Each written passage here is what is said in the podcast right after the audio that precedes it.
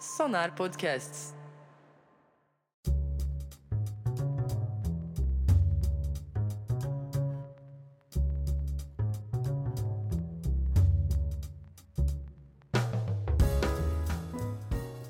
Bom, você que já deu o play, você já viu ali, né? Uh, o que nós vamos fazer hoje. Hoje está muito legal mesmo. Eu, particularmente, gurizada. Gurizada não, porque é só o Bernardo que está aqui comigo hoje. Eu vou apresentá-lo daqui a pouco oficialmente.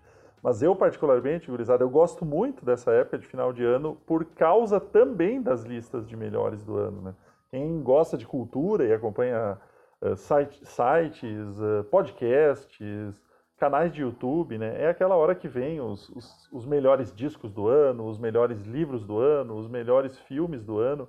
E a gente já fez isso na semana passada com os discos estrangeiros, internacionais, e acho que foi, foi muito legal. Acho que a gente até foi meio inaugural aqui em matéria de Brasil, né? Não, não vi muitos sites ainda.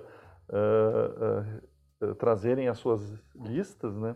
E assim como aconteceu com os, os, discos internacionais, especificamente, que foi o nosso tema da semana passada, o ano cinéfilo, vamos dizer assim, o ano cinematográfico, a despeito das salas de cinema fechadas, de toda a questão da pandemia, né, Bernardo, a gente estava fazendo um levantamento prévio aí para fazer a nossa lista de 15 melhores filmes do ano acho que foi muito bom, foi muito bom. A gente teve muitos filmes bons desde o começo do ano, desde a época ali do Oscar, né? Uh, alguns filmes legais passando ainda no cinema naquele período e no decorrer do ano, né? Filmes que foram sendo adquiridos pelas plataformas de streaming, foram sendo disponibilizados no Now, muitas vezes filmes que até passaram em festivais e no cinema no ano passado, mas chegaram para nós, para o público, vamos dizer, maior esse ano através das plataformas, né? Então, eu acho que a despeito do combo todo que a gente teve, assim, de, de dificuldade, né? Especialmente para quem trabalha com cultura, com artes, né? Eu acho que até uh, dá para tirar um saldo positivo, né? Um, um, saldo positivo de cinema. A gente tem muitos filmes legais, muitos filmes que ainda vão chegar daqui para frente, né? E daqui para frente só vai melhorar uh, com a temporada do Oscar e das premiações como um todo chegando, né? Mas isso vai ser um assunto para o final de 2021, daí os filmes do próximo ano, do próximo começo do ano, porque nesse episódio de hoje nós vamos falar de 15 grandes filmes de 2020. Não são os melhores, não são os definitivos, são 15 que a gente assistiu, gostou. Uh, acho que a maioria deles tem resenha no Picanha, se não a totalidade, eu diria que 90% deles deve ter texto lá no Picanha. Se eu for lembrando se tem ou não, eu vou trazendo para vocês. Vocês podem ampliar daí lá no, no site. E é o que a gente vai fazer hoje. Listas, né, pessoal? Lista é uma coisa ótima para quem gosta, porque é um guia, né? Acaba sendo um guia para a gente uh, se atualizar também no que está rolando, né? Eu particularmente gosto muito e eu suponho que o meu amigo Bernardo, que é um cara atento à cultura e, e a essas temáticas, deve gostar também. Bom dia, boa tarde, boa noite, Bernardo. E aí, Thiago, tudo bem? Bom dia, boa tarde, boa noite. Quem não gosta de lista, né? Tem que ser um louco para não gostar de lista. lista de tudo, né? Melhor disco, melhores filmes. E aqui o, e o Picanha faz esse trabalho muito bem feito, né? Modéstia à parte. E, cara, tu tava, eu tava te ouvindo falar aí, eu lembrei que o ano já começou muito bem com o Parasita sendo o grande ganhador do Oscar, né, cara? Verdade. Isso me. Tu, come, tu começou a falar, bah, o início do ano e tal, eu pensei, olha, um ano que que um filme coreano, né, cara, é o sai grande vencedor do Oscar, só podia terminar então assim com uma lista com belos filmes, né? Começou muito bem, vai uhum. terminar, vai terminar melhor ainda com essa lista. É, agora até uh, só para citar, né, Bernardo, a gente vai trazer alguns filmes de 2019, por exemplo, mas que nós no Picanha só apreciamos em 2020, ou porque não passou aqui no cinema, ou porque a gente não teve acesso de alguma forma e só veio parar depois nas plataformas de streaming. Uh, tu citaste, citaste muito bem, por sinal, o, o Parasita, né? O Parasita entrou na nossa lista do ano passado. O podcast ainda não existia, né? Então era só no formato de texto. E se não me engano, ele foi o nosso segundo colocado, porque o Bacurau foi o primeiro colocado.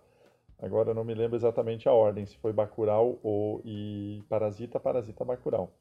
Uh, a nossa lista uh, em formato de texto deve entrar na próxima semana. A gente está produzindo ela, ela vai ter diferenças em relação ao podcast. Então, diferentemente do que aconteceu com os discos, uh, a gente trouxe no site primeiro e no podcast depois. Dessa vez a gente vai se antecipar, né, Bernardo? Nós vamos trazer primeiro aqui alguns filmes que a gente gostou e semana que vem uma lista completa uh, com posições variadas e 25 filmes daí do ano, com mais 15 menções honrosas.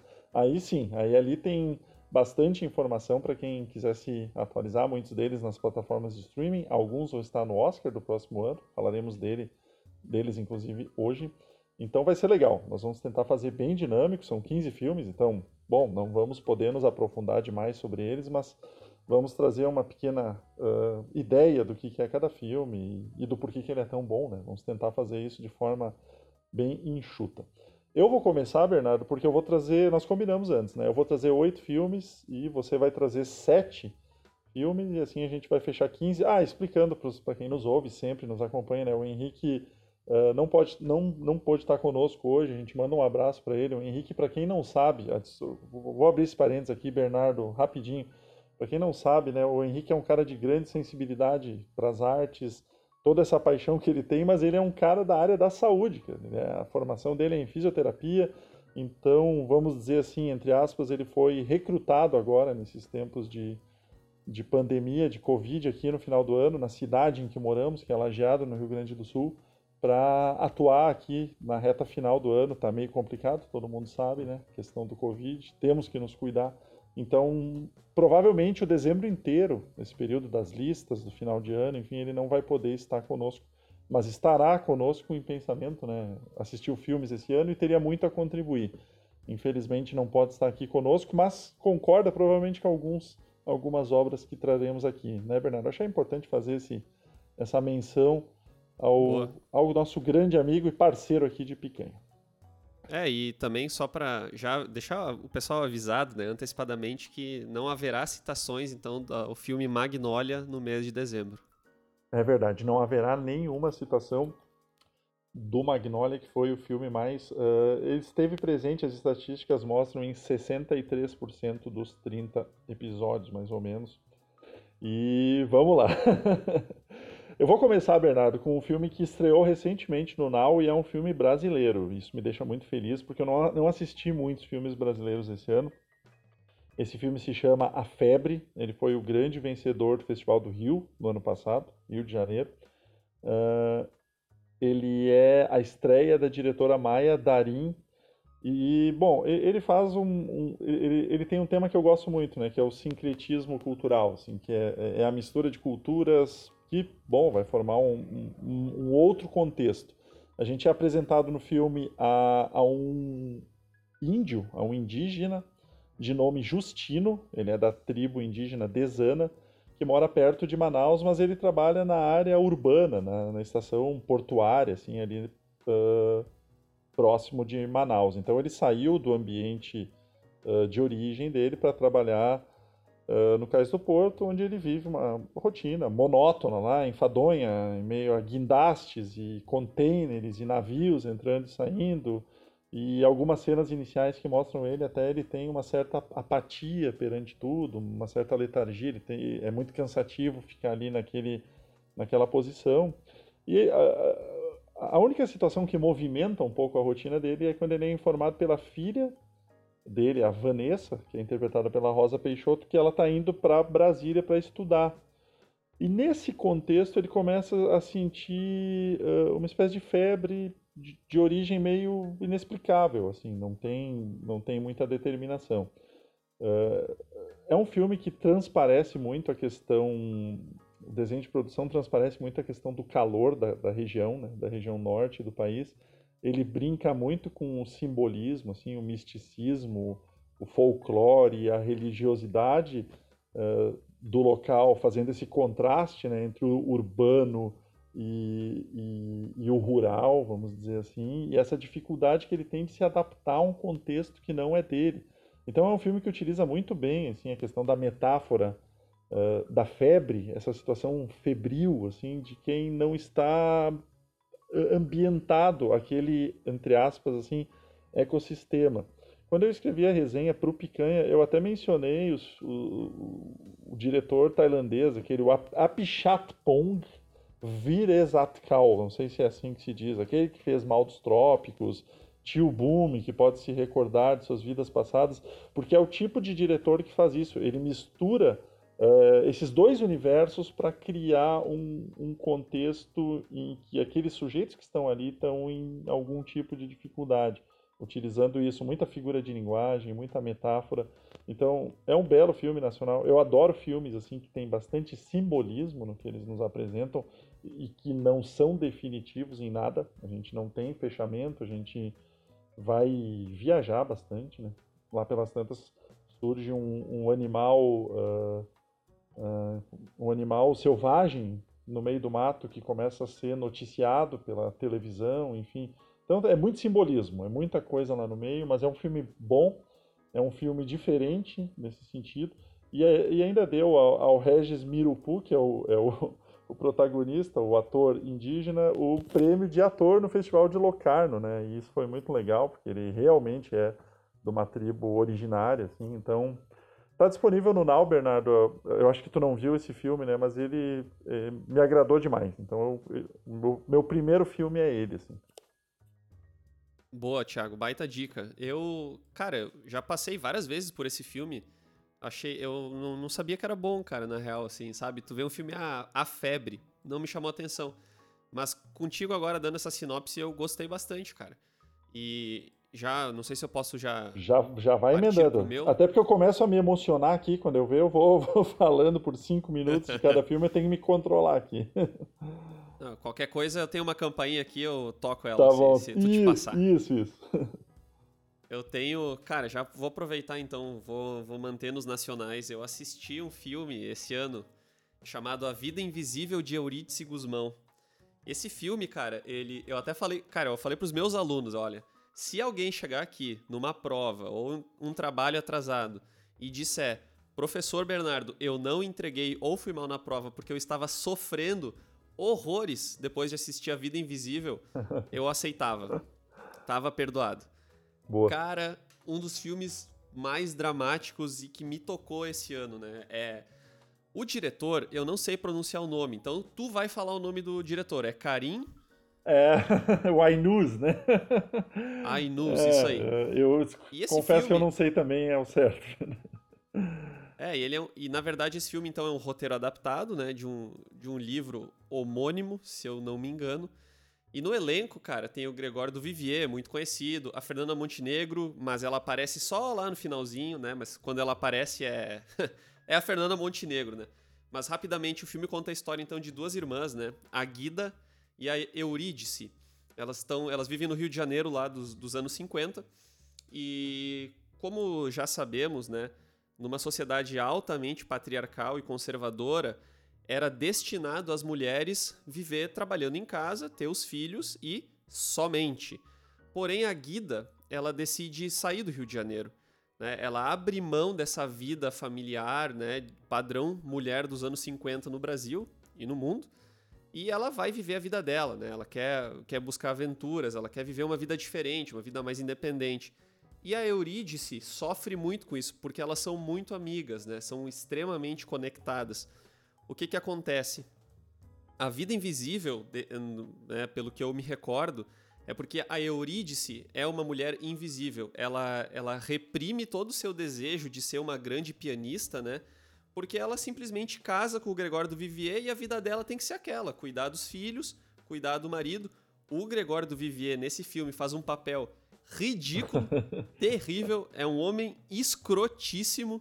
Eu gosto muito do Gregório. E assistir ele nesse filme foi doloroso. Não, e, e, ele combina gosto... com esse papel, né? Aquela cara meio de paspalho, no bom sentido que ele tem, mas ao mesmo tempo um homem Isso. opressor em casa, né?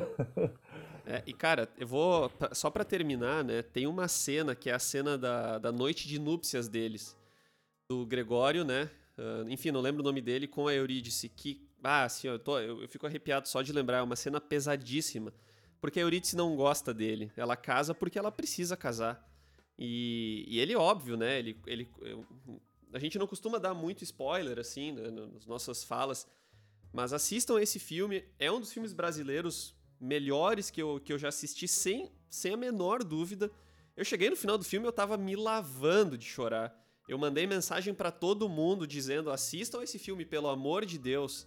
Só que ele é um pouco longo, tá? Ele é um pouco longo, é um pouco pesado, mas é um senhor filme com senhoras atuações e no final ali tem a Fernanda Montenegro, que é a, que é a, a chave de ouro dessa, dessa obra. É, é um baita filme, né? Baseado no, no livro da Marta Batalha, que é tão bom quanto o filme, tem um, algumas diferenças, claro, né? Cada um com a sua linguagem. Uh, e ganhou o prêmio do júri né, no Festival de Cannes. Aliás, o Brasil foi muito bem no Festival de Cannes ano passado. E tá assinado embaixo, Bernardo. Tem resenha lá no Picanha. É um dos grandes filmes do ano, sem dúvida. Tema atualíssimo. Uh, todo mundo deve assistir.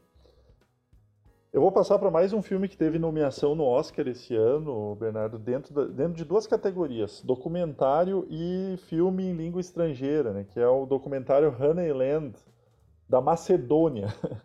Eu, eu, vou trazer alguns filmes diferentes aqui, porque até fazíamos essa discussão prévia, né, Bernardo? Filmes como 1917, por exemplo, que ganhou, ganhou vários prêmios técnicos esse ano no Oscar, a gente olhou esse ano, a gente vai deixar de fora. Porque né? sim, as pessoas devem ter assistido esse filme, então, ok, a gente vai tentar trazer alguns filmes um pouquinho diferentes uh, eh, para transformar também numa espécie de documento assim de, de, de filmes um pouco uh, uh, não tão, vamos dizer assim, óbvios, talvez, né? Vamos tentar pegar por esse lado, né?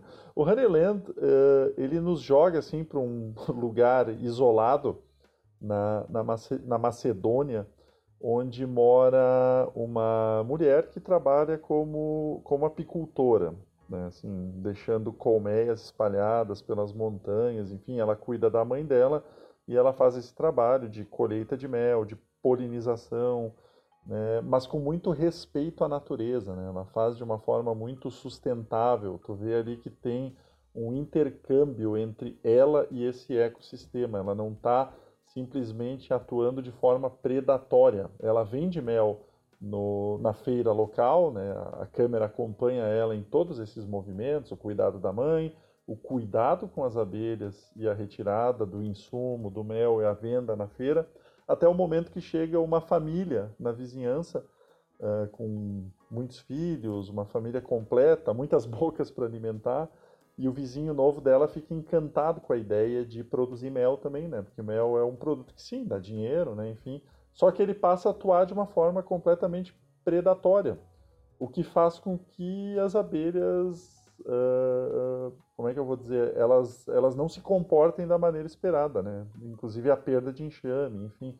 Então é um filme que faz novamente, né, aquele contraste entre o mundo entre um universo em que tu só quer ganhar, ganhar, ganhar, capitalista, né, que é o, a situação apresentada pelo vizinho, né, só se apaixona pela ideia de criar abelhas e de produzir mel, mas pensando apenas no dinheiro, em contraste com essa protagonista que é uma figura introspectiva, que é uma figura de silêncios e de intercâmbio com a natureza, é um filme bonito, é um filme contemplativo, pode ter uma fluência até um pouco narrativa um pouco mais devagar para alguns paladares, mas é um filme assim que dificilmente tu termina ele sem estar assim uh, comovido por ele, tocado, envolvido com a história daquela mulher, pela simplicidade que ela traz, pela beleza estética da, da questão da natureza, do bucolismo, enfim.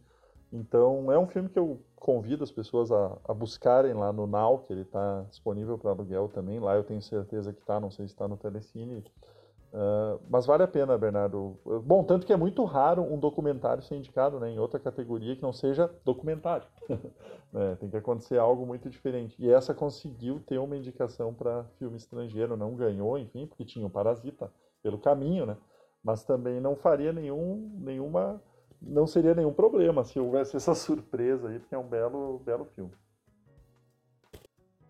É, eu nós estava conversando antes, né? A, grande maioria dos filmes que tu vai que tu vai indicar eu acabei não assistindo, né? E esse é mais um que, que parece muito bom, né, cara? E eu não sou muito de documentário, sabe, Thiago? Eu não, não sou o cara do documentário, mas esse documentário aí eu acho que eu vou, vou dar uma chance, vou ver qual é que é. Tranquilo. Muito bem eu vou partir pro meu próximo filme. Ah, só para dizer que a semana passada, no, nos discos, eu estava fazendo em ordem. Hoje eu não estou fazendo em ordem, né? Então não, não é por ordem de preferência, só tô, só tô falando, só citando. Uhum. Acho que tu também, né, Thiago? Eu tô tá assim, tô, tô, indo meio aleatório, realmente. Não, não tô, não tô é. indo em ordem. Então, uh, O Farol, do Robert Eggers, que tem o Robert Pattinson e o Wilhelm Dafoe. Um filme que foi lançado aí no Eu assisti ele no iníciozinho ali de 2020, cara. Eu fui assistir na única vez que eu fui ao cinema esse ano. Eu fui fazer um jabá, né, cara, no Itaú Cultural, lá em Porto Alegre. Uma sala de cinema bem apertadinha, bem pequenininha. E quando começou o filme, eu pensei, eu tô no lugar perfeito para assistir esse filme. Por quê? Porque o filme, ele, eu não sei tecnicamente, né? Mas ele não é filmado como são os filmes hoje. Ele tem. A tela é menor, né? Ele é diminuído, é, assim, a, parece que é um quadradão. A né? proporção de tela é diferente. Eu, eu, não é minha especialidade também a questão das nomenclaturas, mas sim, ela remete a filmes do passado, né? A, a proporcionalidade de tela dela é diferente, realmente. Isso. E aí, isso gera também, além da sala do cinema bem pequenininha, né? Gera a, a, tão famigerada claustrofobia, né, cara? Tu parece que tu tá preso na sala do cinema e tu tá preso ali dentro daquele, daquela caixinha que um filme, né, em, em que o filme se passa. Uhum. Me chamou a atenção também o, fa o, fato de que o filme é um filme em preto e branco, né? Então não estamos acostumados a assistir no cinema filmes em preto e branco em 2020, né, ou 2018, 19. Esse filme conta a história então de dois marinheiros que chegam numa ilha, né, um, uh, cheia de rochas, e nessa ilha então tem um farol e o elenco é só esses dois atores, é, a história é só com eles, é só somente os diálogos e as brigas e as discussões que eles têm entre si.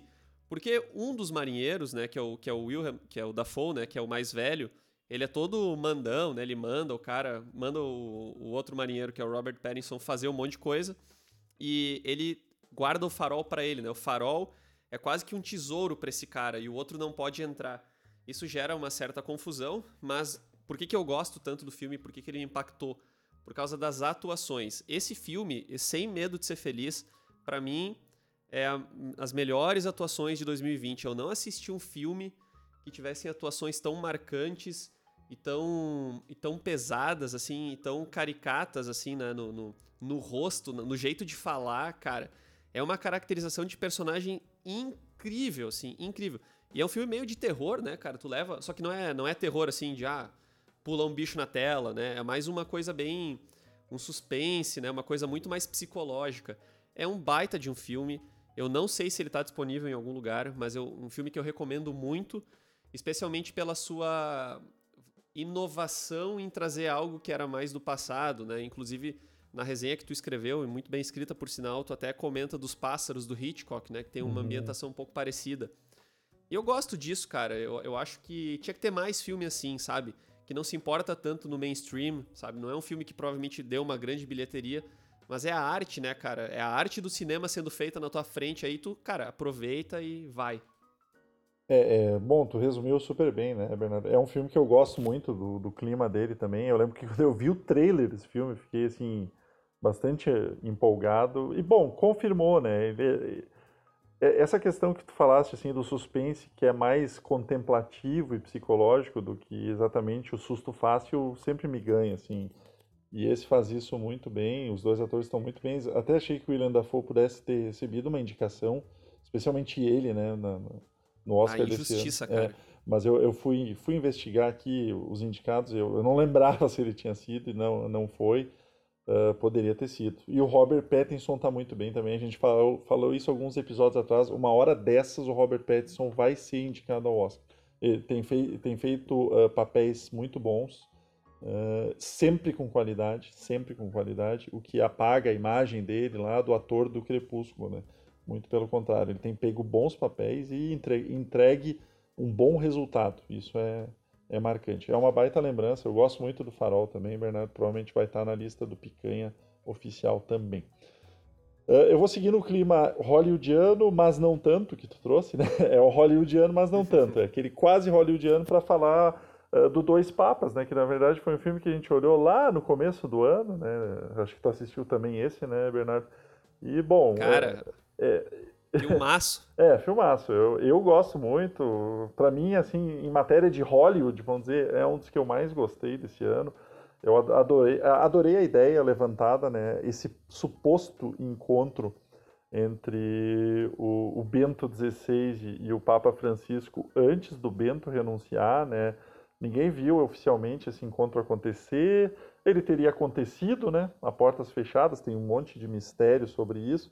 Mas o Fernando Meireles, de uma maneira maravilhosa, imagina o que, que poderia ter saído disso, uh, especialmente no que diz respeito uh, às diferentes visões de mundo que eles têm, né? O, o, o Ratzinger muito mais conservador, né? Um catolicismo à moda antiga, pré-concílio Vaticano II, né? Aquela coisa mais ortodoxa ao passo que todo mundo conhece o, a, o Papa Francisco e como ele vem com algumas ideias um pouco mais oxigenadas né, em relação ao, aos dogmas da, da igreja. E a grande força da narrativa, na verdade, basicamente está nisso, né, Bernardo? Assim, é, porque é uma grande conversa, né?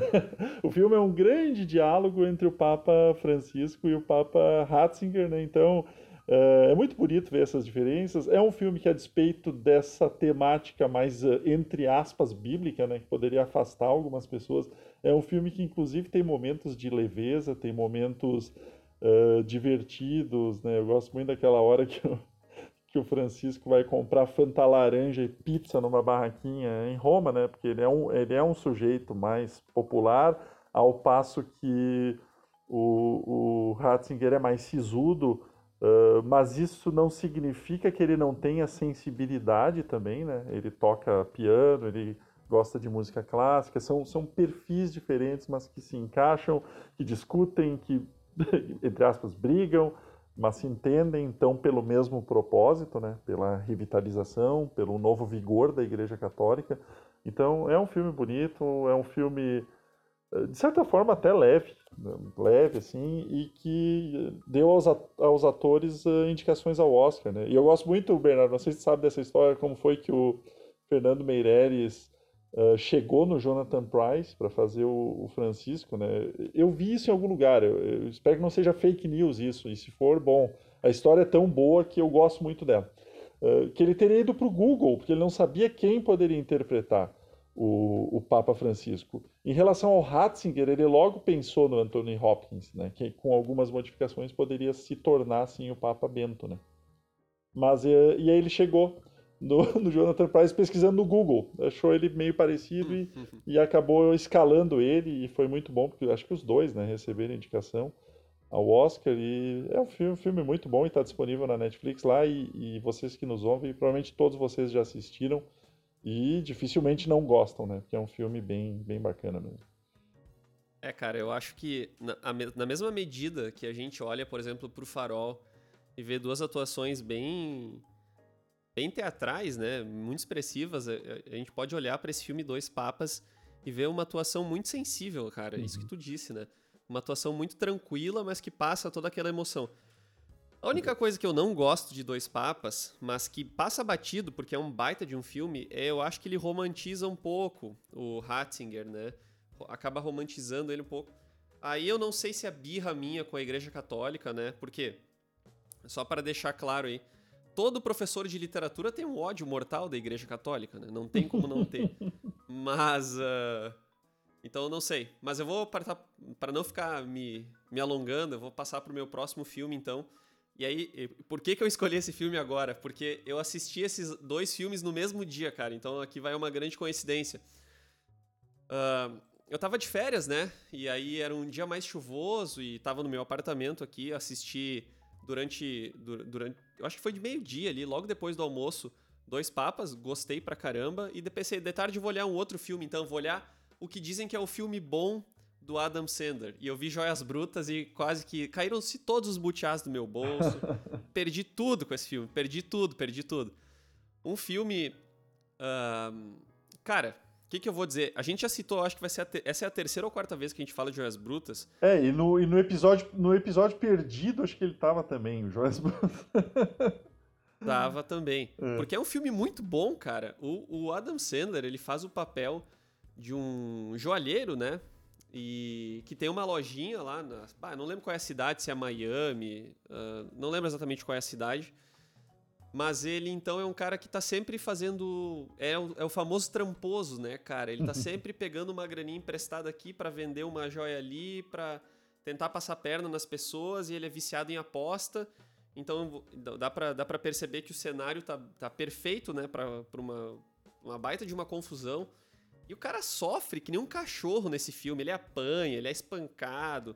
E ele nunca para de apostar. E ele acredita muito na, na sorte que ele tem. Ele vai ele bota tudo a perder, cara. Ele bota o casamento dele, ele bota a vida dele, inclusive, né? Uh, em risco, tudo por causa da aposta. E é um filme que é muito intenso, cara. É um filme, um filme intenso. Acontece muita coisa, toda hora coisa acontecendo e coisa pulando na tela. E, e ele, assim, com uma baita de uma atuação, vai mostrando todo esse, toda essa intensidade, toda essa angústia, cara. E o filme vai, vai, vai. E tem, tem um final épico, assim. Tem um final, aqueles que a gente disse, né? De cair o cu da bunda, assim. É um baita de um final. E ah, tem o The Weeknd, né? Que apareceu aí na nossa lista. Uhum. Tem, um, tem um astro de basquete no filme. O legal é que não tem atores no filme, são pessoas, eu acho que os, os irmãos, né, que, que dirigiram o filme. eu acho que eles pegaram.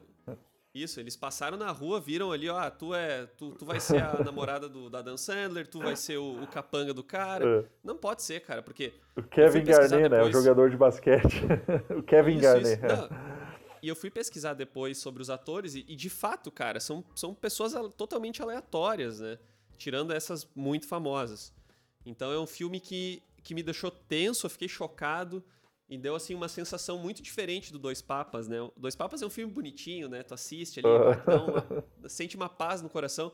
Cara, Joias Brutas é um tiro no teu peito, assim, é muito legal. Eu até na resenha eu cito lá, assim, que é, quem gosta do cinema do Guy Pearce, aqueles filmes lá do começo da carreira do Guy Pearce, os Jogos Trapaças, Dois Canos Fumegantes, Snatch, Porcos e Diamantes, onde o caos se instaura num contexto de violência, de, de é, vai gostar desse filme, né?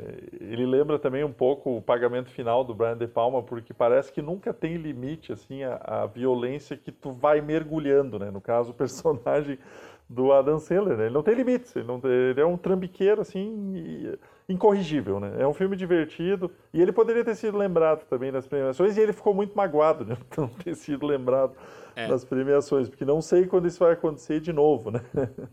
Não, e convenhamos que entre a atuação dele, por exemplo, e atuações como o do História de um Casamento, que também é uma boa atuação, eu não me conformo que ele não tenha sido indicado, cara, para concorrer Sim. lá com o Adam Driver, por exemplo.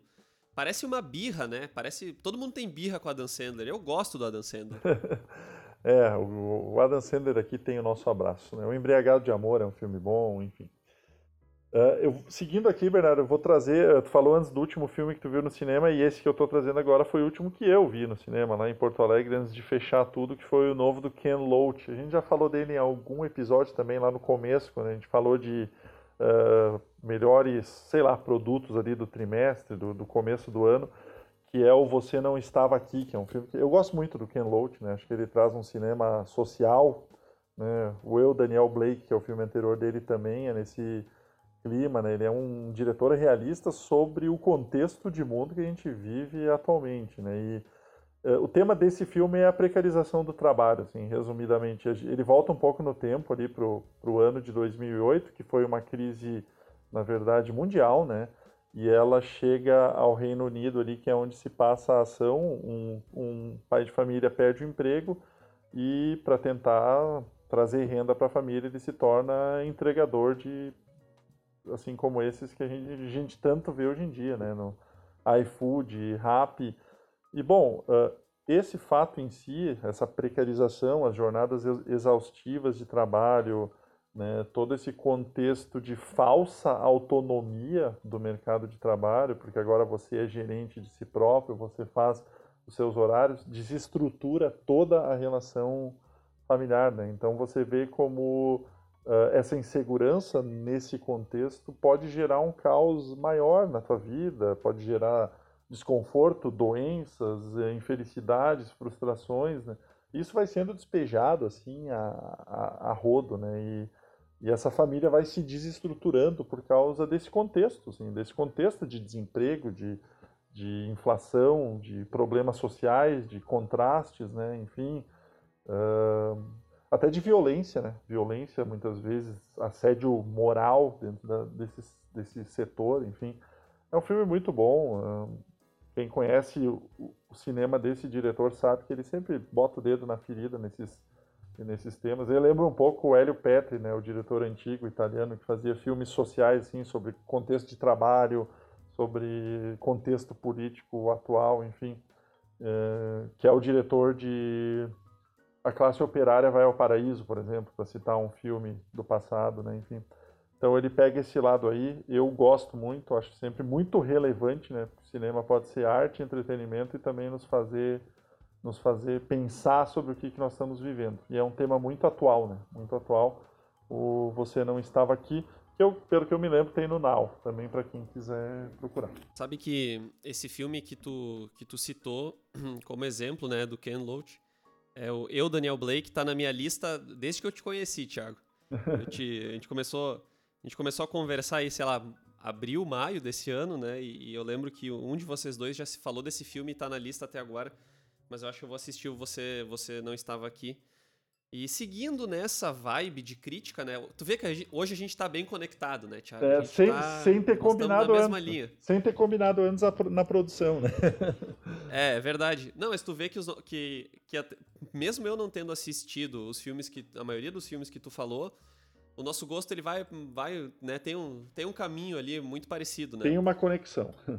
tem uma conexão e eu vou trazer então talvez aí um dos melhores filmes desse ano, óbvio, né, a lista dos 15 melhores, mas é o Destacamento Blood, cara, que é um filme do Spike Lee, que eu, eu sou muito amador, né, sou guri, sou piá, eu não conhecia o cinema do Spike Lee e nessa semana eu assisti Infiltrado na Clã, Faça a Coisa Certa e Destacamento Blood.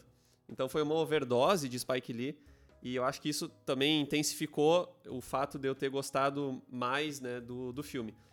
Conta a história, então, de, de ex-soldados né, que, que lutaram na Guerra do Vietnã. E numa espécie de busca pelo tesouro perdido, eles voltam para o Vietnã já velhos, né, todos negros, isso é importante, para então para fazer uma espécie de enterro do passado, resgate da memória mas como está muito bem escrito, né, no, na resenha do Picanha, a Guerra do Vietnã, até mesmo na, naquele documentário, naquele documentário, como é que é o nome do documentário agora? Me fugiu também. o documentário da, da mulher ali que fala sobre a questão 13 terceira emenda. Ah, 13 né? terceira emenda da, da Eva Davernay. De, isso, Eva isso. Davernay. Isso, perfeito. Uhum. Né? Até assist, assistindo esse documentário a gente fica sabendo né, que a guerra do Vietnã também foi uma guerra racial. Muitos negros morreram e eram mandados lá né, para fazer quase que uma espécie de, de limpeza dos Estados Unidos, né, uma vibe bem eugenia. Assim. Então o filme ele mescla bastante discursos antirracistas com essa questão da guerra. Então é um filme que tem uma, uma mensagem dupla né, de uh, anti-guerra e antirracismo, né, o que é, uma, é, um, é muito bom o filme. Cara, tem atuações incríveis, né? Do Chadwick Boseman, do Delroy Lindo, que a gente até falou que provavelmente vão estar tá no Oscar em alguma, em alguma coisa aí, ator coadjuvante, alguma coisa nesse sentido. É um filme muito bom. Então esses, esses senhores já, né, nos seus 60 anos aí, 50 e poucos anos, sei lá quantos anos eles têm, eles vão pro Vietnã e eles vão, cara, pro meio da floresta em busca então desse passado, né? Uh, enfim, vão, vão lá buscar uma determinada coisa e eles têm que lidar então com as lembranças e com, as, com, com os medos né, antigos e passados. Inclusive, tem um personagem que ele glamoriza a guerra, né? Que para ele a guerra foi uma coisa linda e maravilhosa, aquele espírito patriota, né? Só que ele era um negro que foi mandado para a guerra, sabe? É clara, claramente assim é uma, é uma crítica, né? Também mais uma do Spike Lee a essa coisa, esse, esse espírito nacionalista, né? Que às vezes acaba nos enganando também, né? A gente acha que faz parte de um sistema e o sistema tá pisando na nossa cabeça. É um filme lindo, lindíssimo. É um baita. Bom, a gente fez um... a única vez que a gente fez um episódio inteiro sobre um filme foi com o Destacamento Blood, né? Para ter uma ideia da comoção que ele nos gerou. Então, dispensa maiores comentários, né? É um filme que vai estar no Oscar do próximo ano e gera essa expectativa em relação ao Chadwick Boseman que nos deixou esse ano, né? De forma Exato. muito nesse, nesse terrível 2020, né? vamos combinar assim, né?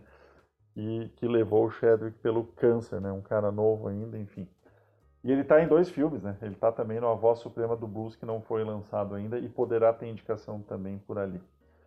Uh, eu vou trazer um filme chileno, Bernardo, que uh, eu não sei se ele não foi o enviado do Chile para o Oscar do próximo ano, que ele é um do Pablo Larraín, que é o, o diretor do filme No, aquele sobre o plebiscito do Pinochet, e o filme O Clube, que é um filme que discute religião de uma forma muito e pedofilia de uma forma muito inteligente. Eu gosto muito desse diretor e o filme novo dele se chama Ema. Ele está disponível na plataforma MUBI e ele fala de um tema muito raro assim de ser abordado no universo das artes para mim como um todo, que é um processo de adoção que dá errado uh, para um casal. E eles têm que, entre aspas, devolver a criança para assistência social. Uh, é um filme com o Gael Garcia Bernal. Uh, depois que esse episódio acontece, já no começo do filme, o casamento deles desanda, né? Mas é, é, um, é um filme, assim, que, contando assim, parece ser sobre isso, mas é um filme sobre temas maiores, assim. Ele discute muita coisa ao mesmo tempo. Eu, eu até cito na resenha que ele parece, sim, uma, uma instalação artística, porque ele utiliza muito a parte técnica, a, a, as colagens visuais, a música, a dança uh, como forma de comunicar dentro do filme, para colocar em contraste o conservador e o moderno, o tradicional e o contemporâneo, porque o personagem do Gael ele é mais, ele é mais uh, anacrônico, a despeito de ser um professor de música, mas ele é um professor de música clássica. Uh, enquanto que a, a esposa dele, que, que, protagoniza junto com ele, agora me fugiu o nome aqui, da atriz, tu me dá um segundinho aqui que eu vou buscar, Bernardo, que é a Mariana de Girolamo. Ela já é uma pessoa com uma mente mais progressista, mais aberta. Uh, dá para perceber que talvez ela nunca tenha desejado ser efetivamente mãe na vida dela. Ela gosta de dançar, ela gosta da, da cultura de rua, né, do reggaeton, desses outros ritmos. E o filme faz esses contrastes muito bem.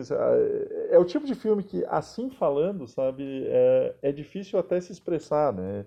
Eu, eu, lembro que eu tive muita dificuldade de escrever uma resenha sobre esse filme que soasse a contento para conseguir contemplar tudo que ele queria trazer, né? Aqueles filmes cheios de complexidades, cheios de simbologias, né? Vocês vão vir ver falando muito aqui na, nesse episódio de hoje de simbologia, porque eu gosto de filme que faz isso, que não te dá nada óbvio, nada uh, mastigado, assim, né?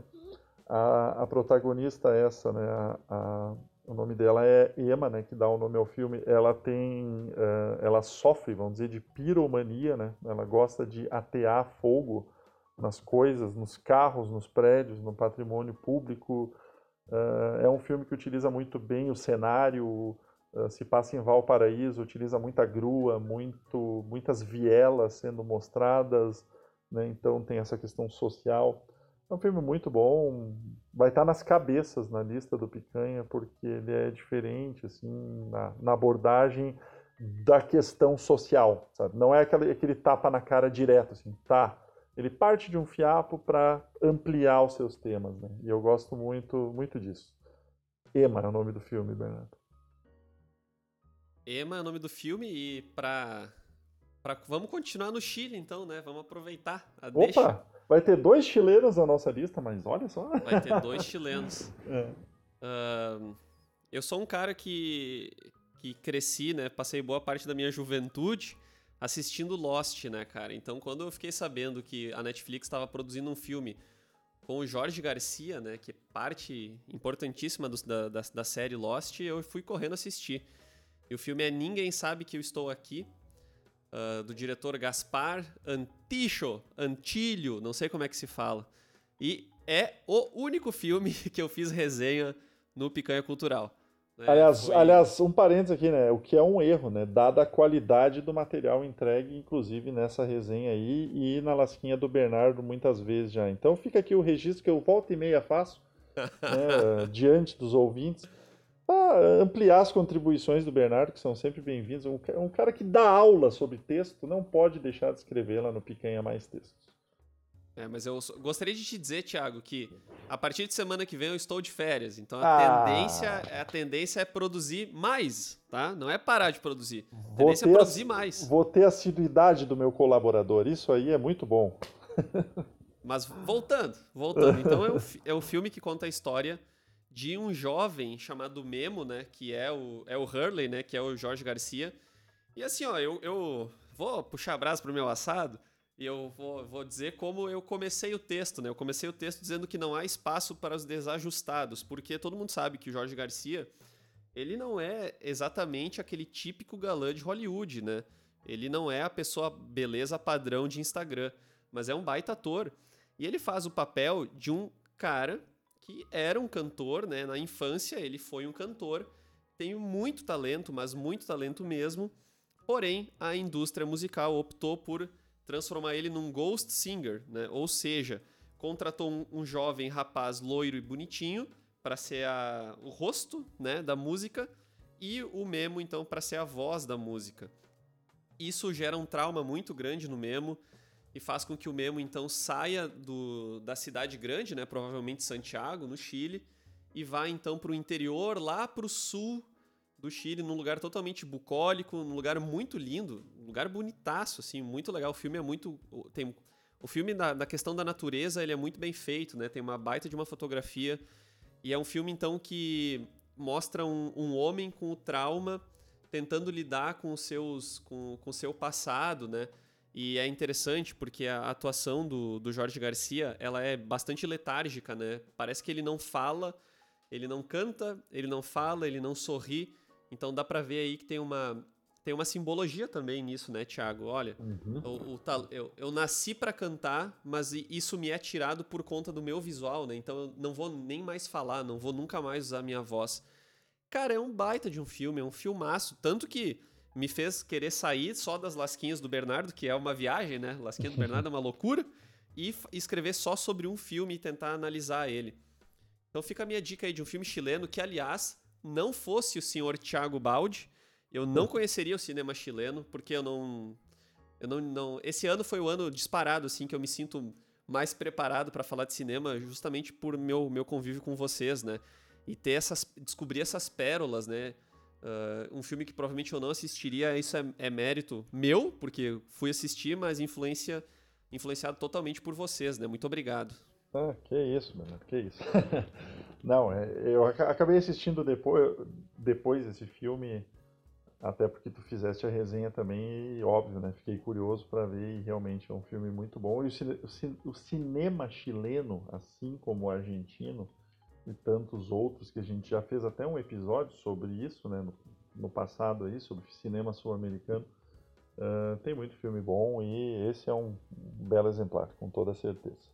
Tem resenha lá no Picanha, a resenha do Bernardo, exclusiva, então prestigiem. uh, não sei se vocês assistiram, pessoal, vocês que nos ouvem, tem um filme do Circuito Alternativo que agora há pouquinho chegou no Now, que se chama Nunca, Raramente, Às vezes, Sempre, né? É o Never, Rarely, Sometimes, Always, em inglês, a tradução é literal. O tema dele é espinhoso, é descriminalização do aborto. Né? Nunca é um tema fácil, mas ele faz uma abordagem muito, muito, muito interessante, muito diferente. Ele toma lado, né, como é quase inevitável numa obra de arte, né? Uh, mas ao mesmo tempo ele coloca assim de, os lados opostos de quem acredita que uh, no, no, aspecto mais religioso, o aborto não deveria ser uma prática aceitável, né, porque é uma vida que está ali, e do outro lado, as pessoas que acreditam na legalização como um avanço científico, enfim, que possibilitaria as mulheres a decidirem sobre seus corpos, né.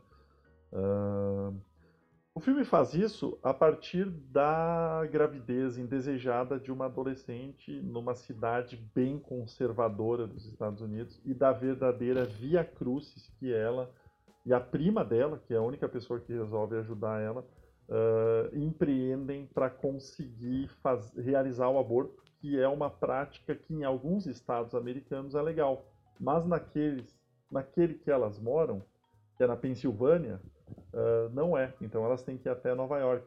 Então é um filme assim que vai mostrar uh, como a mulher e a jovem mulher, nesse caso, é, ela sofre vários tipos de violência no dia a dia que vão para muito além da violência sexual. A sexual também está lá, mas é a violência moral, psicológica o tempo todo. elas não têm ajuda da família. O filme faz umas coisas muito legais, como legais, né? É um tema pesado, mas para mostrar como é uma situação dessa em que a pessoa está perdida, não sabe o que fazer, e tu fica muito angustiado junto com elas e torce muito por elas. Porque quando elas chegam em Nova York, elas nunca tiveram em Nova York. Então elas não sabem nem pegar o metrô. E, e a diretora mostra isso muito bem, assim, como essa sensação de isolamento em relação ao mundo acontece no filme, não só por causa da questão do aborto, mas por causa de tudo, de tudo, de tudo que envolve elas. É um filmaço, é um filme pequeno, de orçamento baixo, é aquele cinema alternativo que uh, andou pelos festivais e tem chamado a atenção ao ponto de estar sendo cogitado para algumas uh, categorias do, do Oscar no próximo ano. É um filme que uh, bota o dedo na ferida nesse tema, discute ele com, com inteligência, sem afrontar a inteligência do espectador, mas pontua o que, que ele acredita que seria o correto nesse caso. É um filmaço, Bernardo, que não pode ser deixado de ver. É, eu antes das nossas conversas eu estava dizendo que esse é um filme que eu quero muito, muito, muito assistir. Porque, cara, o, o teu texto no Picanha tá incrível também, tá, tá, muito, tá muito bom e, e, enfim, tu já falou várias vezes dele, né? Eu tenho que, tenho que dar um jeito de assistir ele logo. Eu vou falar então agora uh, do filme. Pera aí que eu perdi minha lista aqui. Ah, perdi minha lista aqui, cara. Deixa eu achar aqui. Ah, é. É. Só, tá, só pra gente aqui. se situar, tu tá, no, tu tá no penúltimo filme, acho, né, Bernardo? Só pra gente não se perder aqui. Isso, não, eu, eu vou deixar o último filme. Vou deixar por último o filme que eu acho que me impactou aí nos, nas últimas semanas. Eu vou falar então de um filme que não tem resenha do Picanha, porque eu disse que eu ia fazer e até hoje eu não fiz. Então, essa é a minha, é, é um, é, eu tenho dois parágrafos, tá? O texto ele tem dois parágrafos. O nome do filme é O Diabo de Cada Dia, que tá na Netflix, é uma produção da Netflix. É um filme que conta com, com o elenco do Tom Holland, né? Que é o Homem-Aranha, o novo Homem-Aranha. Que conta então com o Robert Pattinson, que eu acho que é o único ator que vai aparecer duas vezes. Enfim, e vários outros, vários outros atores. Tem o, o Bill Skarsgård também, né? É, então, cara, o elenco é sensacional. Esse filme, ele é baseado também num livro, tá? Que o nome, o título do, do livro então é The Devil All the Time, da tradução ficou O Diabo de Cada Dia e conta a história de uma família. Só que assim, uh, curiosamente, né, uh, vários, vários filmes que a gente pegou tratam desse tema, né? A questão do preconceito, do conservadorismo, né? Esse filme trata muito, muito, muito, muito, de um jeito bem pesado a questão então do conservadorismo cristão, né?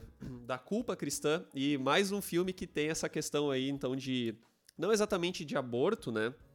Mas também de uma menina que se envolve com um rapaz, acaba engravidando de um jeito assim bem complexo, né? De um jeito bem cruel, porque ela é enganada, ela é seduzida. Cara, é, é um filme pesado, assim, é um filme, é um filme bem pesado. Uh, um filme violento, mas que conta a história então do de uma cidadezinha do interior ali, que tem as suas pessoas ultra religiosas, que tem que encarar o diabo todo dia, né? Por isso que o nome do filme é O Diabo de Cada Dia. Todo dia parece que o diabo tá querendo fazer alguma coisa com eles, né? Tem alguma. querendo implantar alguma maldição, alguma ideia meio louca na cabeça. Só que o nome disso não é diabo, né? O nome disso é humanidade, né? Então essa talvez seja a grande crítica, né? Não é o diabo, sabe? Não é o diabo são as pessoas, né? As pessoas são cruéis, as pessoas uh, cometem crimes, as pessoas, é, enfim, matam, estupram. Cara, é um filme pesado, vale muito a pena. Eu acho que tu não assistiu, acho que o Henrique assistiu, não tenho certeza se tu olhou. É, esse é o único aqui da, que tu traz que eu não vi ainda, Bernardo. Bem, mas tá, tá na minha lista ali também, tá na fila. Mas eu, eu até um, eu deixei um filme de fora, né? Que é um filme que eu gosto muito, que é um retrato da uma jovem em chamas que eu disse que eu não ia comentar. Em protesto, porque o Henrique não tá aqui. Mas é, ele, o... ele comentaria certo sobre esse filme. Com certeza. Mas eu acho esse filme é um filme que ele, eu diria, é bastante necessário, assim, em tempos de, de terrorismo cristão, né, cara? A nossa sociedade aí vive uma fasezinha, assim, deprimente e esse filme ele trata especificamente da, da igreja evangélica, né, e não das igrejas católicas. Esse terrorismo que as igrejas evangélicas fazem.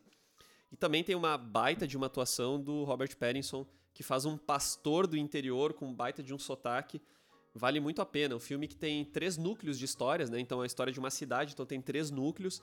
As histórias, elas se encontram num determinado ponto. Uh, ele é um filme um pouco lento, tá? É um filme lento. Às vezes, assim, muitas pessoas podem dizer que é um filme até um pouco chato por isso. Mas, tá, a minha sugestão, acho que vale a pena.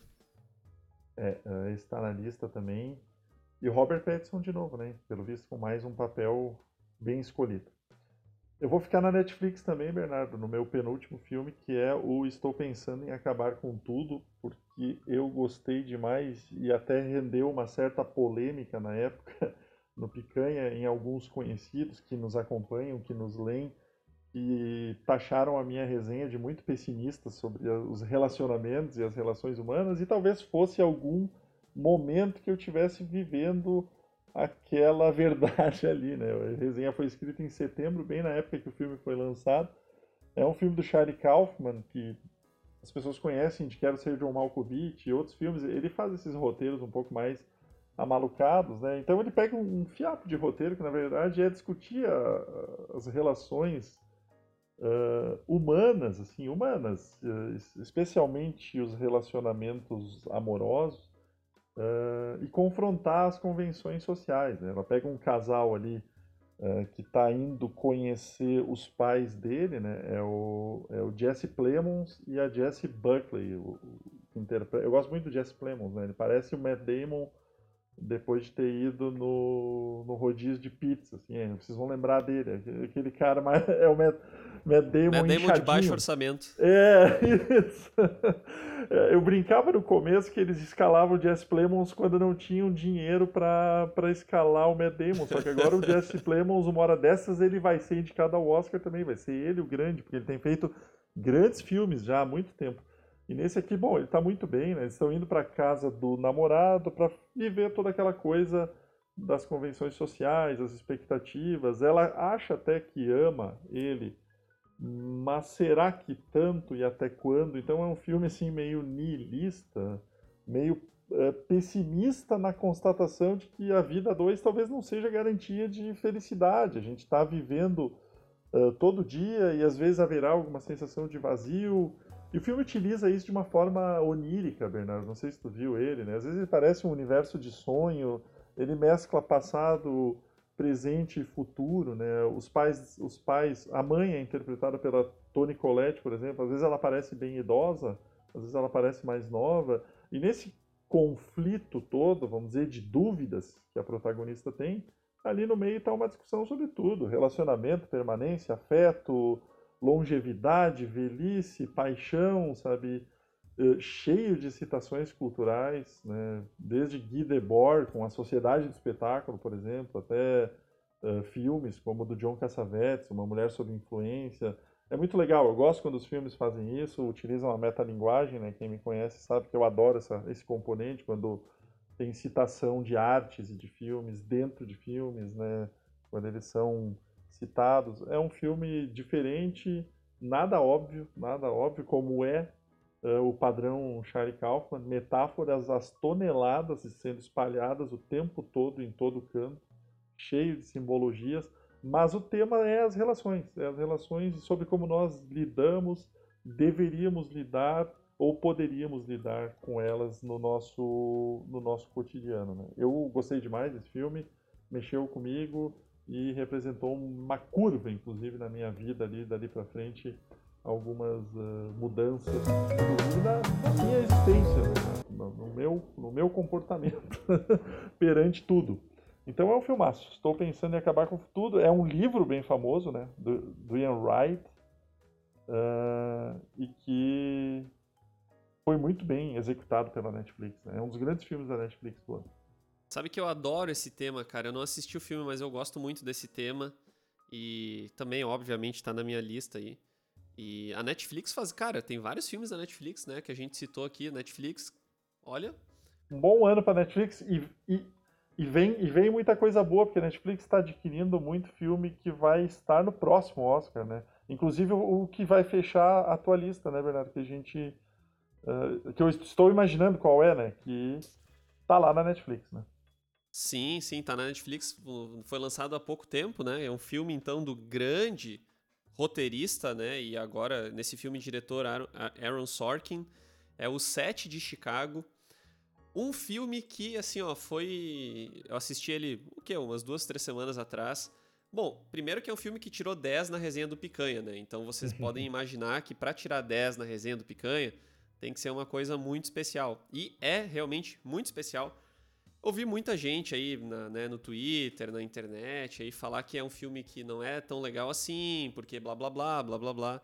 Mas é um filme que funciona muito bem e é um filme de hum, júri, né? As pessoas são, então, são sete pessoas, né? Seis, sete pessoas que estão ali na, na frente do, do júri, porque todas elas foram, de alguma forma, elas estão envolvidas no, na convenção do Partido Democrata de 1968.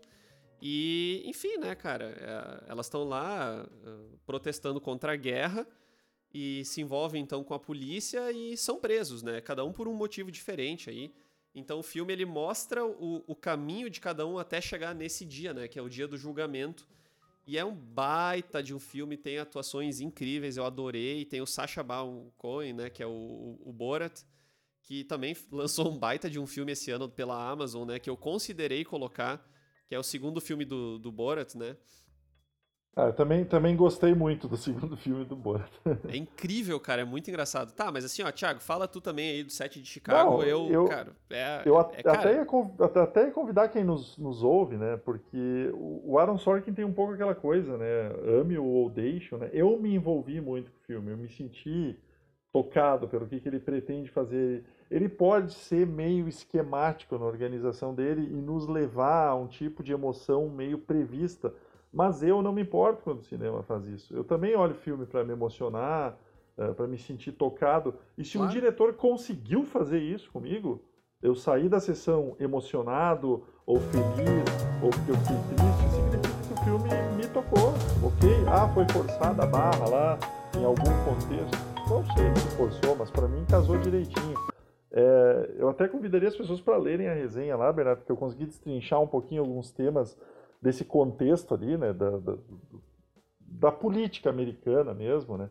Parece meio chato, assim, se a gente for pensar, né, uma convenção do Partido Democrata em que vai haver um protesto, mas é, é muito bem conduzido, os diálogos são muito bons, os atores estão muito bem, né, o Frank Langella faz um um juiz que claramente tem partido, né? É. é. é, tipo a escola sem partido. Ele tem partido. Não, né? ele, tem... ele me, le me, lembra o. Lembra um pouco o Sérgio Moro, né, cara? Um juiz assim que quer, quer, tá, quer, fazer de tudo para acabar com a esquerda, né? Vamos abrir aspas, né? A, sendo que nos Estados Unidos nem esquerda tem, né? Vamos ser é. sinceros. Então, cara, é uma viagem esse juiz aí. E o, e o Mark Rylance faz o advogado que tenta de todas as formas juntar todos os pontos daqueles coletivos que estavam naquele protesto. E que bom, foram os bodes, bodes expiatórios presos pela polícia para serem julgados depois. Eram coletivos diversos, desde integrantes do, dos Panteras Negras, coletivos de estudantes de, de, do Grêmio Estudantil, sabe? enfim, Uh, pessoas que lutavam pelos direitos civis americanos, tinha, tinha de tudo um pouco naquela época ali, o final dos anos 60, Estados Unidos, né, período de forte turbulência, né, é um, é um filmaço, eu, eu gostei demais, e já vou adiantar aqui, vai, vai estar nas cabeças, na, na lista oficial aí. É, e só para complementar ainda, Thiago, o... é um filme que, que trata também de uma temática que é super atual também, né, infelizmente, e, cara, só essa questão assim do. Também tem, né? A questão do racismo ali, do porquê que o cara tá preso porque ele é negro. Né? Uhum. E do protesto, né? Das pessoas, elas estão lá para ser julgadas, mas elas não abaixam a cabeça, sabe? Da convicção que eu acho que hoje em dia se perdeu bastante, né? De lutar por um ideal, né, cara? E não ficar. A gente tava falando sobre isso esses dias, né? Às vezes Sim. a gente não tem tempo, vontade e saco, né, para ficar para levar pedrada na cabeça todo dia. E aqueles caras eles tiveram, né? Então é um filme que nesse é. sentido para mim foi bem inspirador, né? É um filme que vai estar no próximo Oscar uh, em muitas categorias, né? Então para quem quiser já se adiantar, já, já, já querer se preparar para a próxima edição do Oscar, o set de Chicago na Netflix. Quase dava para acabar com o set de Chicago, né, Bernardo? Porque a gente gosta muito desse filme, mas eu me programei para falar de oito filmes. E eu estava muito em dúvida, na verdade, porque tem muito filme bom esse ano. Tem muito filme bom. Uh, só que eu, eu, vou, eu vou trazer o dos irmãos Dardenne, porque primeiro eles são um, uma dupla de realizadores já clássico no Festival de Cannes, né? quando eles concorrem, eles ganham alguma coisa, né? O prêmio do júri. E foi o que aconteceu com o Jovem Ahmed, que é o, um, o filme mais recente deles, em que a temática do filme é o fanatismo religioso. A gente sempre fala, o problema não está na religião, sim no potencial altamente destrutivo que a religião pode ter para quem está em excessiva vulnerabilidade emocional, né? fragilidade, eh, uma pessoa às vezes insegura. Né? O jovem Ahmed é um menino de 13 anos que se apaixona por essa coisa uh, extremista da, da religião uh, muçulmana, né? bastante ortodoxa. Assim. Ao invés de ser um jovem como qualquer um, né? gostar de jogar videogame, futebol uh, e outras coisas, ele prefere ficar lendo o Corão lá, não teria problema sobre isso, mas ele começa a levar meio ao pé da letra, ao cabo, algumas ideias mais extremistas, porque ele tem um primo que, uh, se não me falha a memória, até uh, se explodiu como homem-bomba uh, como forma de, de atender o, o chamado, enfim, o chamado né, da, da religião que ele estava representando. Né? Então, o filme lida com isso, a dificuldade que a família tem de lidar com uma criança que é extremista religiosa. É, é meio, entre aspas, assim, é, é, o Jojo Rabbit, mas da vida real, assim. Eu ia dizer isso aí, cara. É, nós estamos falando de. Não, é, não, é, não é um humor em cima de uma situação beligerante, não. É, essa questão uh, ela é muito bem conduzida, né? ele tem aulas com uma professora uh, mais progressista, mais aberta, menos ortodoxa, que traz músicas, cantos, uh, outras, outras experiências para os alunos, mas esse menino fica contrário a isso a ponto de tomar decisões bem extremas sobre, sobre isso, resolver que ele tem que tomar decisões bem extremas. Então, assim, fanatismo religioso é sempre complicado, independente da religião, né? Independente. Aqui, nesse caso, é a religião muçulmana, né? Nesse, nesse caso aqui. Uh, mas é, é um filme duro sobre isso, assim, e sobre uh, uh, esse olhar de que, a, novamente, né? De que a religião não é o problema. A religião é como a gente lida com ela. Né? Todos, todos têm suas crenças, todos têm as suas preferências, as suas uh, aquela forma de tu encontrar uma como é que eu vou dizer tá me faltando a palavra encontrar alguma Pô, me fugiu, Bernardo. Agora, encontrar, não, é nem, não é nem consolo, encontrar alguma forma de, de, de espiritualidade, vamos botar assim. Uma forma de espiritualidade. Só que ali a coisa descamba para um outro lado, enfim. Mas é um filme muito bom. Os, os irmãos Dardenne, classicamente, também são daqueles que botam o dedo na ferida em temas diversos, questões sociais. Né? Eles têm filmes tipo O Filho, é um filme que eu gosto muito. Uh, a Criança é um outro filme clássico deles. Tem O Menino da Bicicleta. E esse mais recente aí, teve em Cannes. Acho que é um filme que está no Now, que vale ser conferido também. Fechou então, né? Fechamos. O Jovem Ahmed. Fechamos com 15 filmes. Ok, teria muitos mais, né? Menções honrosas, muito brevemente, porque já passamos, Bernardo, do, do tempo, né? Animação da Netflix, Perdi Meu Corpo, acho que vale a pena, estava no Oscar do último ano, animação. Citaria também uh, o filme A Camareira, que é um filme mexicano que está disponível no Now, foi enviado do México no último ano. O que mais daria para citar? O próprio 1917, né? A gente passou batido por ele. É, Tem um é. filme na Netflix que se chama Maldi, que eu acho muito bom, bonito. Um filme bacana de ver. E eu não sei se tem mais algum, Bernardo, para nos trazer de menção honrosa. Uh, cara, eu acho que não. Na real, acho que não. Eu queria, eu queria só dizer que, na verdade, que tu, aproveitar que tu falou do Jojo Rabbit, né? Eu, é um filme que eu assisti e não, e não gostei, cara, de Jojo Rabbit. Eu achei ele bem fraquinho. Mas que certamente aí o pessoal, muita gente adorou, né? Provavelmente, não sei se, se estivéssemos em três aqui, talvez ele até apareceria na lista, né? É, eu estou elaborando a, a lista do, do, Picanha ali e estou sempre olhando para ele. Ele vai aparecer, acho que entre os 40, mas não muito bem posicionado, provavelmente. Eu gostei, eu gostei dele, mais do que vocês, eu acho. Mas não ficou assim naquele que vai me mobilizar daqui para frente, assim, pra, ou para. Mas é um, é, um, é, um, é um bom filme. Ok. É, e, e só para só completar, então, já que já as menções honrosas falar então do, do Dilema das Redes, né, da Netflix. Eu acho uhum. que. Boa lembrança do Bacana e circulou pelas escolas de todo o Brasil, né? Quem. Não, acho que não teve nenhum professor que não viu esse filme para passar em algum momento para seus alunos, né? Então é um, é um baita filme. É uma, é uma boa lembrança.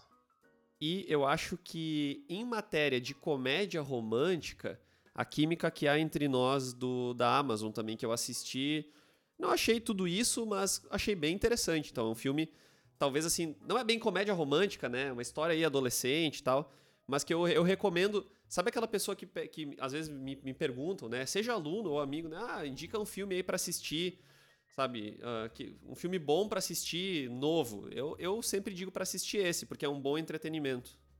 É um filme muito bom. É um filme muito bom. E desconstrói um pouco a questão do filme do clichê adolescente, né? Tem resenha lá no Picanha também. Eu lembro até, acho que fui eu que destaquei para vocês que ele era diferente do previsível nesses Isso. casos. Né? Enfim. Olha, assim a gente fecha com não 15, mas quase 20 filmes aí, né, Bernardo, na nossa listinha. e 70 minutos quase de episódio, hein? Um dos mais longos até hoje, apesar da ausência do Henrique. É que o é Henrique é não ficou fazendo as, a gente as aproveita e, clássicas e, dele, e né? solta. Isso. Mas enfim, Bernardo, muito obrigado pela uma hora e dez na companhia, falando de uma das nossas paixões, esse, esse negócio chamado cinema. Isso aí, Thiago, obrigado. E, cara, cinemato cinematograficamente, 2020 foi, foi muito legal. E foi, foi muito bom poder também falar, né? Também a gente falou várias vezes de alguns filmes aqui. E, então até, até semana que vem, né? Com mais um, um conteúdinho aí de música ou cinema. Mas fechou bem, fechou bem 2020 aí.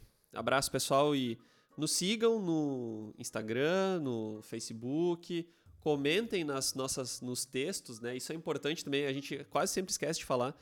Mas podem comentar Verdade. lá, dar, dar suas opiniões nos textos lá no Picanha. E é isso aí. Tchau, até mais.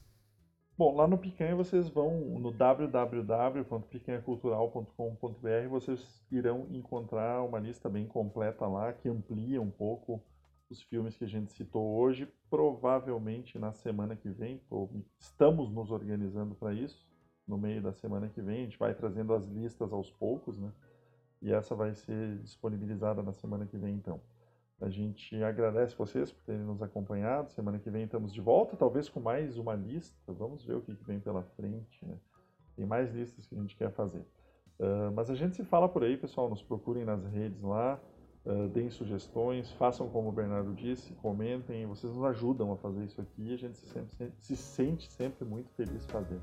Tá bom? Um abraço para vocês, até semana que vem. Tchau!